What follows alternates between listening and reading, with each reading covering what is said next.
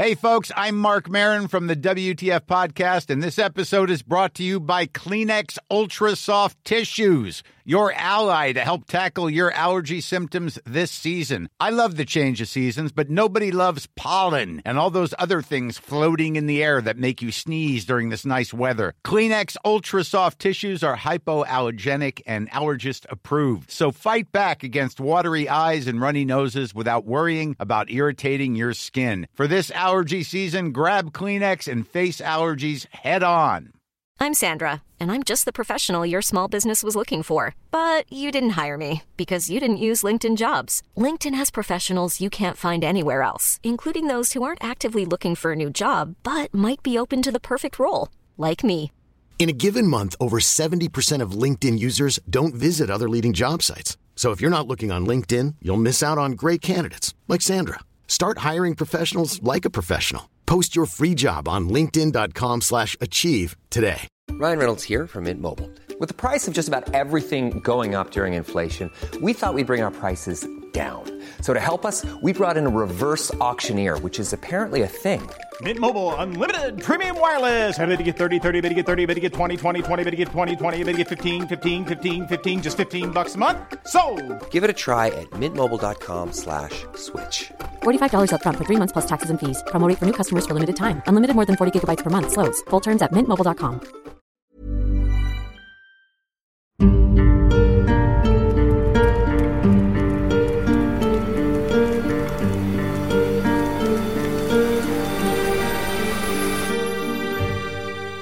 Bonjour et bienvenue dans ce nouveau Curiosity. Aujourd'hui, on va s'attaquer à une curiosité très très spéciale et quelque peu polémique, le Coran de sang. Au cas où vous auriez manqué plus de 1000 ans d'histoire, le Coran est le texte sacré de l'islam. D'après les croyants de cette religion, il regroupe les paroles d'Allah rapportées par l'archange Gabriel au dernier des prophètes, Mahomet. Et oui, je dis Mahomet car il s'agit de la traduction officielle de son prénom en français. Tout comme Jésus s'appelle Issa dans le Coran ou l'archange Gabriel s'appelle Djibril. Et on trouve même ça dans d'autres langues, par exemple l'apôtre Jean s'appelle John en anglais. Et même si on fait plus trop dans les films, bah traduire les prénoms dans la religion, ça se fait encore aujourd'hui. Bref, le Coran, contrairement à ce que certaines personnes nous ont laissé en commentaire, n'a pas été écrit par Allah. Non, il n'est pas descendu avec son petit stylo pour écrire ses commandements.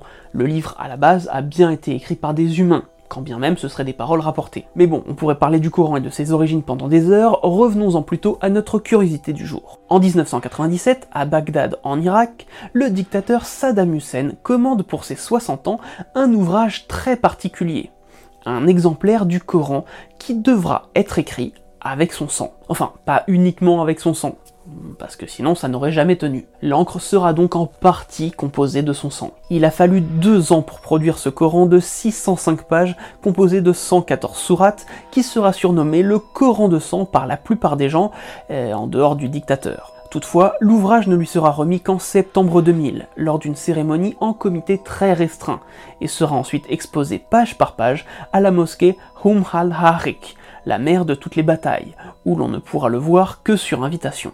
D'ailleurs, la mosquée choisie pour accueillir ce Coran quelque peu atypique a elle-même été érigée par Saddam Hussein durant sa dictature. Et pour information, la mosquée est un hommage à la guerre du Golfe avec ses minarets en forme de missiles Scud et de canons de Kalachnikov.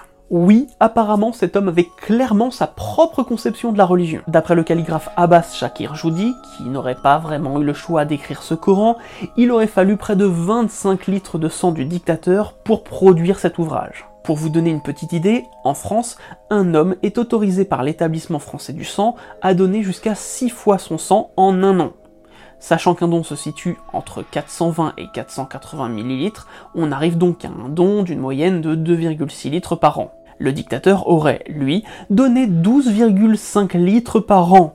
Je vous raconte pas les dégâts d'un manque de sang dans le cerveau sur un mec déjà bien dérangé. Beaucoup de rumeurs rapportent toutefois que le dictateur aurait également utilisé le sang de ses ennemis politiques enfermés en prison, évidemment contre leur gré, hein, pour que le travail soit fait plus rapidement. Des chiffres beaucoup plus logiques situent entre 2 et 4 litres la dose totale de sang du dictateur utilisé pour cet ouvrage. Selon Saddam Hussein, il a voulu ce livre sanglant car, je cite, Ma vie a été remplie de dangers dans lesquels j'aurais dû perdre beaucoup de sang, mais depuis je n'ai saigné qu'un peu j'ai demandé à quelqu'un d'écrire les paroles de Dieu avec mon sang en signe de gratitude.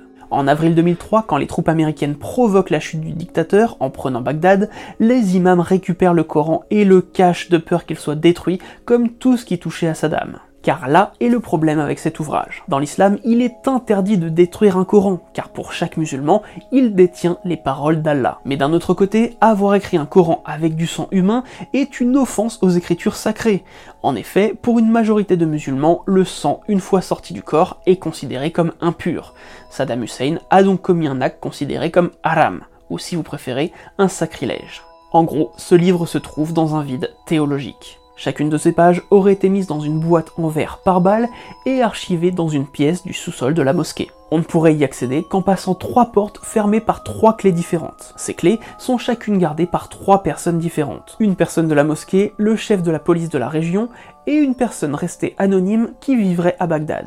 Depuis 2010, soit 4 ans après l'exécution du dictateur, le débat est régulièrement relancé. D'un côté, il y a ceux qui veulent détruire l'objet, car il représente un passé sombre de l'Irak, et en plus il va à l'encontre de l'islam. Et d'un autre côté, il y a ceux qui rappellent qu'on ne peut pas détruire un Coran, peu importe comment il a été fait. De plus, il y a ceux qui argumentent sur le fait qu'il s'agit malgré tout d'un morceau d'histoire, et donc il faut le conserver, que cette œuvre montre bien la folie d'un homme. Une folie qu'il ne faut absolument pas oublier pour éviter que cela se reproduise dans le pays. Enfin, il y a ceux qui ont pu voir véritablement l'ouvrage, et qui disent qu'il s'agit d'une véritable œuvre d'art, qui aurait totalement sa place dans des expositions ou dans un musée. Vous l'aurez compris, il y a tellement d'opposition autour du sort à réserver au Coran de sang qu'il est aujourd'hui encore impossible d'y accéder. À moins qu'une décision soit prise entre-temps ou que le comité réunissant les trois personnes à qui appartiennent les clés vous autorise à passer. Au moment où l'on fait cette vidéo, il serait toujours enfermé dans une pièce de la mosquée de Bagdad, qui a depuis été rebaptisée la mère de toutes les villes. Toutefois, il existe des rumeurs disant que l'ouvrage n'est actuellement plus complet, qu'il existe bien encore quelques pages sous la mosquée, mais que la plupart auraient été volées ou vendues. D'autres rumeurs racontent qu'il n'est pas du tout sous la mosquée, mais qu'il serait en Jordanie avec la fille du dictateur. En tout cas, en 2018, l'écrivain français Emmanuel Carrère et le journaliste Lucas Manger sont partis à Bagdad dans le but de trouver le livre, mais sont revenus sans le moindre indice.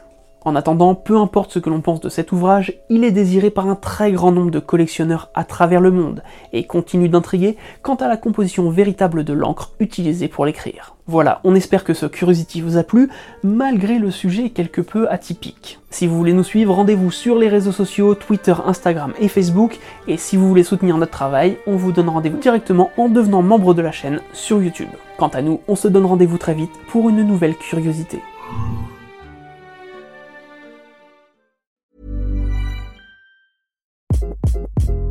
Hi, this is Craig Robinson from Ways to Win, and support for this podcast comes from Invesco QQQ. The future isn't scary, not realizing its potential, however, could be. Just like on the recruiting trail, I've seen potential come in many forms as a coach. Learn more at Invesco.com slash QQQ. Let's rethink possibility. Invesco Distributors, Inc.